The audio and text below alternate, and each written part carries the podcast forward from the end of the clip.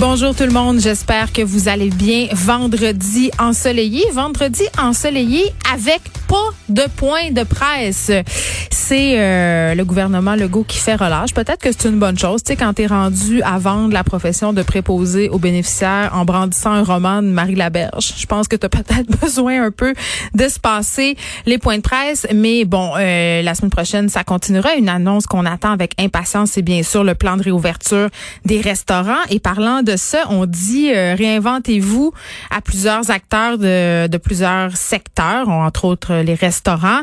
Et hier, euh, je suis allée euh, dans un restaurant qui s'est réinventé. Ça s'appelle Le Chien Fumant. C'est un restaurant bien connu du plateau Mont-Royal, une institution, disons-le comme ça, qui ont décidé de s'ouvrir une cabane à homard. Donc vraiment, ils ont ouvert les fenêtres de leur restaurant et c'est vraiment comme quand on va dans le Maine, c'est-à-dire tu commandes au travers de la fenêtre, comme dans n'importe quel casse-croûte aussi québécois. Et là, tu peux avoir toutes sortes de délices. Et euh, bon, je veux pas faire une info pub du chien fumant, c'est pas ça le but, mais c'est pour vous dire à quel point ça me fait du bien d'aller là. Euh, après, on pouvait s'asseoir sur des petites caisses de liqueur en plastique pour manger et boire euh, notre petit truc alcoolisé. Ça faisait du bien de voir du monde, ça faisait du bien de retrouver un semblant de vie normale. Et je le sais, là, aller au restaurant, c'est tellement pas notre priorité en ce moment, mais euh, c'était vraiment le fun. Et j'espère que ça donnera l'occasion peut-être à des restaurateurs d'avoir une réflexion sur justement cette réinventivité-là, c'est-à-dire peut-être de faire des petites, euh, des petits happenings comme ça, sporadiques, euh, afin de garder leur clientèle. Mais même ça pourrait se poursuivre euh, au-delà de la COVID. J'ai trouvé ça assez sympathique. On débute l'émission aujourd'hui avec la commission Laurent, la commission spéciale sur les droits des enfants et la protection de la jeunesse qui se terminait aujourd'hui. On va aller tout de suite discuter avec la présidente de la commission, Madame Régine Laurent. Bonjour, Madame Laurent. Bonjour, comment allez-vous? Écoutez, ça va très bien. J'ai envie euh, de vous demander vraiment qu'est-ce qui vous a interpellé tout au long de cette commission-là, quand même, qui s'est échelonnée sur plusieurs mois? Oh mon Dieu, vous avez combien d'heures? Une heure et demie, mais on va se garder un petit 15 minutes. Mais il doit y avoir des thèmes quand même qui sont ressortis, des, des situations qui sont venues vous chercher plus particulièrement. Oui. Il y a beaucoup de choses. Euh, on avait décidé d'ouvrir les audiences publiques en, donnant la parole aux jeunes, des jeunes adultes passés par la DPJ. Et cette semaine-là, je vous assure que ça m'a ébranlé et ça va m'ébranler encore longtemps. Les euh, témoignages? les témoignages de, de ces jeunes-là euh, qui parlaient de, de, de leur souffrance, euh, de, de, la violence émotionnelle qu'ils ont vécue, de pas avoir été écoutés, d'avoir été trimballés euh, dans notre société au Québec. En tout cas, c'est, ça a été difficile à entendre. Il y a aussi tout le problème que j'appelle euh, moi le nœud là, qui concerne la fameuse confidentialité.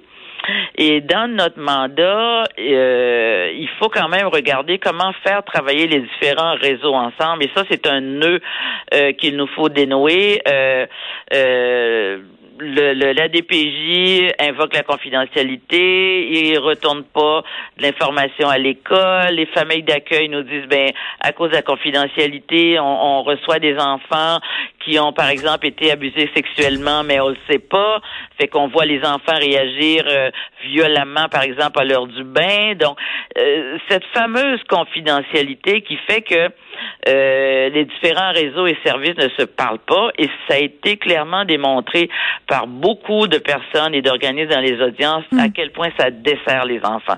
Donc, il y a des thèmes euh, comme ça. Euh, tout le volet de la, la, la prévention aussi. Comment est-ce que euh, la DPJ est devenue comme euh, la porte d'entrée pour avoir accès à des services de, du CLSC ou des choses comme des, des c'est des non-sens là qui se sont développés au fil des années. Donc, il y a beaucoup, beaucoup de choses à regarder. Ben c'est ça. Euh, vous faites allusion à, plusieurs choses évidemment. Il faut pas oublier non plus que cette commission-là a vu le jour malheureusement dans la foulée du décès de la petite fille de Granby aussi. Là. Tout à fait. Oui, tout à fait. Et, euh, ouais. Et bon, vous avez euh, vous parlez aussi du fait que la DPJ est devenue en quelque sorte la porte d'entrée.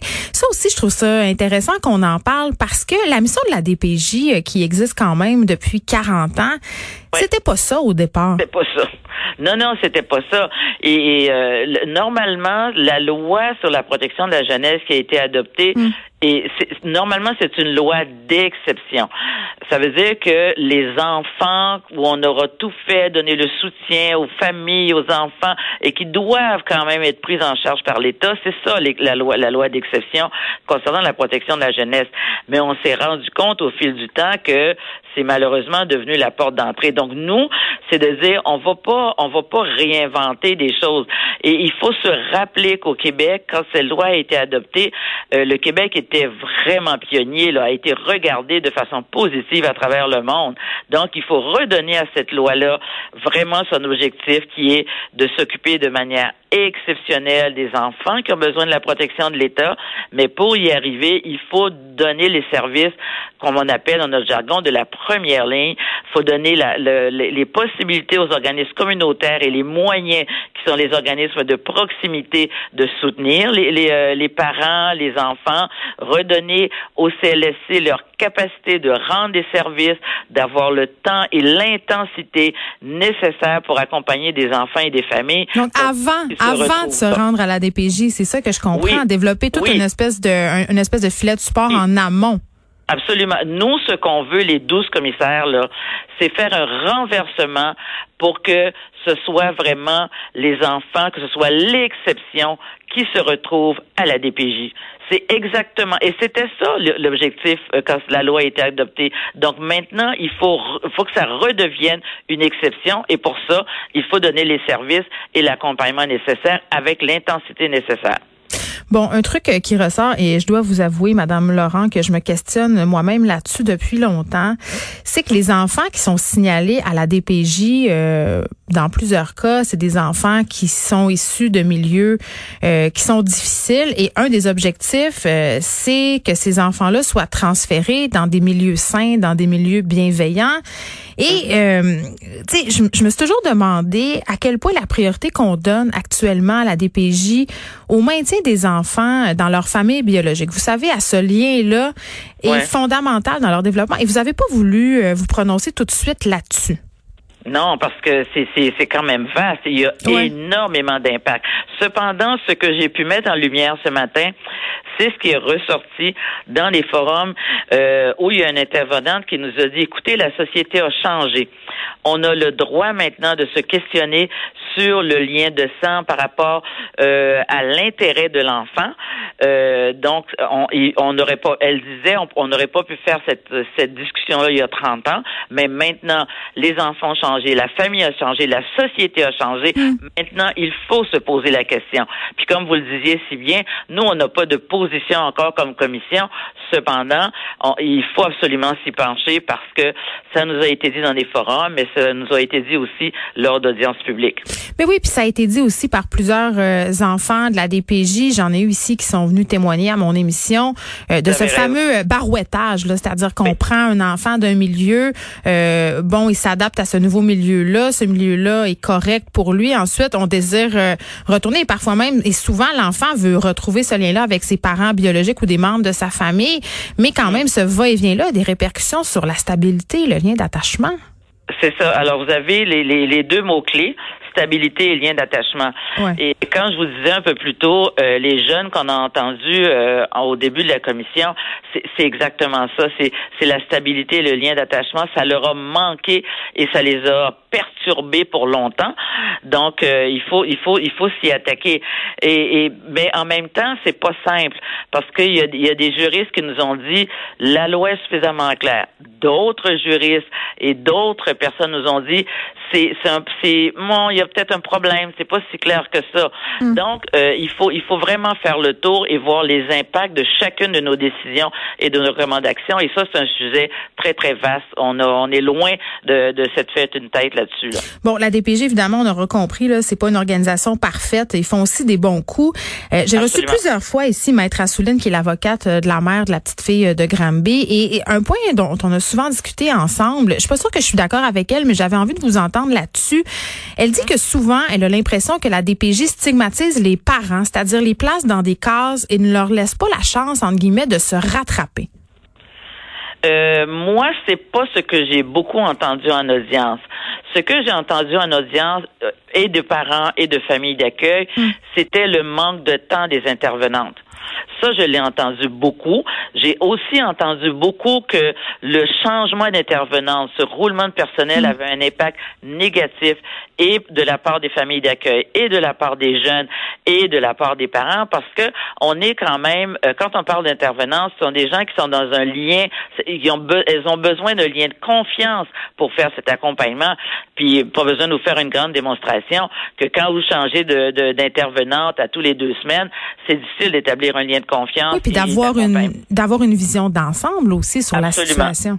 Absolument. Donc, euh, moi, j'ai pas entendu que les parents étaient mis dans des cases qui pouvaient plus en sortir, mais j'ai entendu vraiment les impacts euh, du roulement de personnel. Il y, a, les impacts aussi du manque de services. Ça, je l'ai entendu beaucoup. Ou, par exemple, un parent, euh, on décide que bon, ils ont droit à cinq séances euh, en psychothérapie, mhm. mais peut-être que ça en prend douze. Et pour ce parent-là, il faut lui donner douze séances pour qu'il puisse s'en sortir. Euh, il faut peut-être l'accompagner encore plus quand ce sont des gens qui ont des problèmes de dépendance. Donc, mm. euh, c'est comme ça qu'on voit la chose et on, on, se disait comment arriver à ce qu'il y ait moins de ces enfants aux soins intensifs qu'on appelle la DPJ. Ben, il faut donner les services avant. Mais je trouve ça intéressant que vous parliez de la question des intervenants parce que toute la question des quotas aussi qui a été largement discutée, notamment dans le cas de la Fiat de Granby. Mais vous avez dénoncé aussi euh, l'espèce d'omerta qui semble exister dans ce système-là, c'est-à-dire les intervenants, les intervenantes qui n'ont pas grand-chose à dire, ne peuvent pas vraiment parler euh, au risque d'essuyer des conséquences quand même assez euh, assez graves. Là. Mais je dois vous dire que euh, le cri qu'a été lancé, qu'a lancé la commission par moi voix, a fait que la parole s'est libérée. On a eu euh, dans les 17 euh, régions administratives du Québec plus de 1800 intervenants et intervenantes qui sont venus prendre la parole. Et c'est pour ça qu'on a un, un rapport qui est très, très, très intéressant sur le site de la commission. On a d'une part la parole des intervenantes et intervenants, d'autre part les citoyens et citoyennes aussi.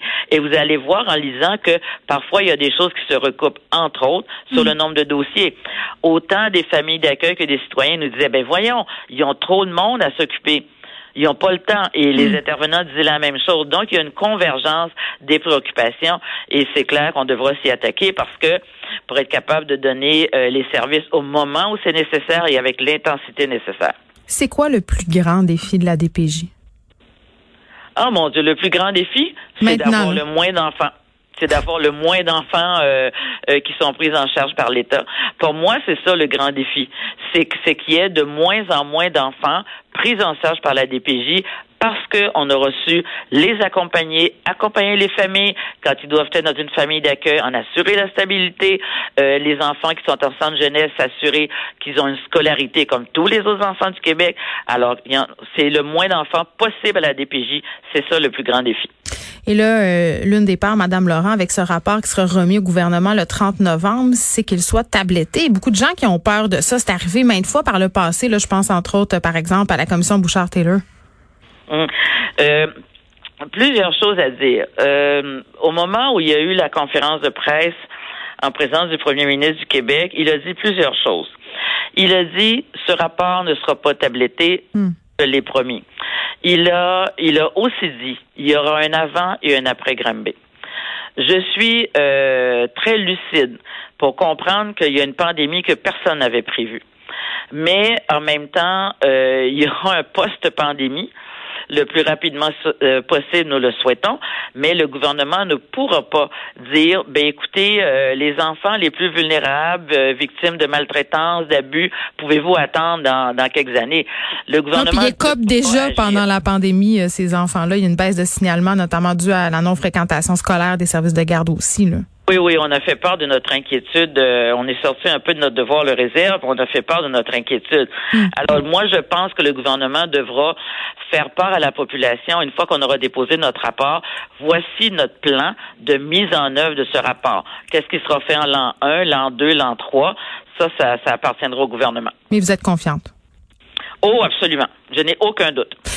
Parfait. Régine Laurent, merci, présidente de la Commission spéciale sur les droits des enfants et de la protection de la jeunesse. La commission Laurent qui se terminait aujourd'hui. Merci beaucoup de nous avoir parlé. Merci. Au revoir. Au revoir. De 13 à 15, les effrontés.